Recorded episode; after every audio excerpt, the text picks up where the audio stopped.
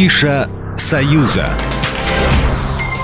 5 мая 2023 года в Кремле состоится концерт, посвященный 78-й годовщине Победы в Великой Отечественной войне. По традиции, на главной сцене страны накануне праздника выступят популярные артисты и музыкальные коллективы. Начало мероприятия в 19.00. Участниками концерта ко Дню Победы в Кремле всегда становятся самые яркие звезды отечественной эстрады и кино. Ансамбли, детские музыкальные коллективы и хористы, а также ведущие творческие коллективы Минобороны.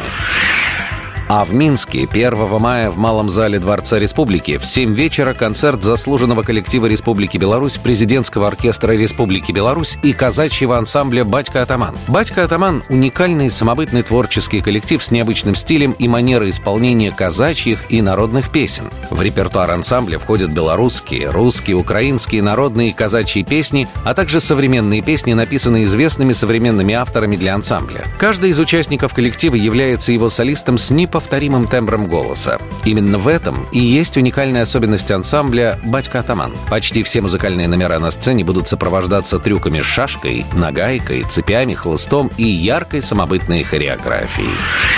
Еще неделю до 6 мая в историческом музее в Москве проходит выставка «Сны Сибири», посвященная 130-летию Транссибирской магистрали. В рамках выставки, организованной при поддержке фонда «Таволга», гости узнают о древнейшем и средневековом прошлом Сибири, Приуралья и Дальнего Востока. Гостям покажут зооморфные объекты Железного века, деревянные панно, сделанные из бересты и кожи, артефакты неолита и композиции, которые относятся к пермскому звериному стилю и другие экспонаты. Специально Специально для экспозиции были созданы копии тысячелетних каменных стел. Коллекции для уникальной выставки предоставили крупнейшие российские музеи. Цена билета на выставку «Сны Сибири» в историческом музее 400 рублей. Для детей, пенсионеров и граждан других льготных категорий действуют скидки.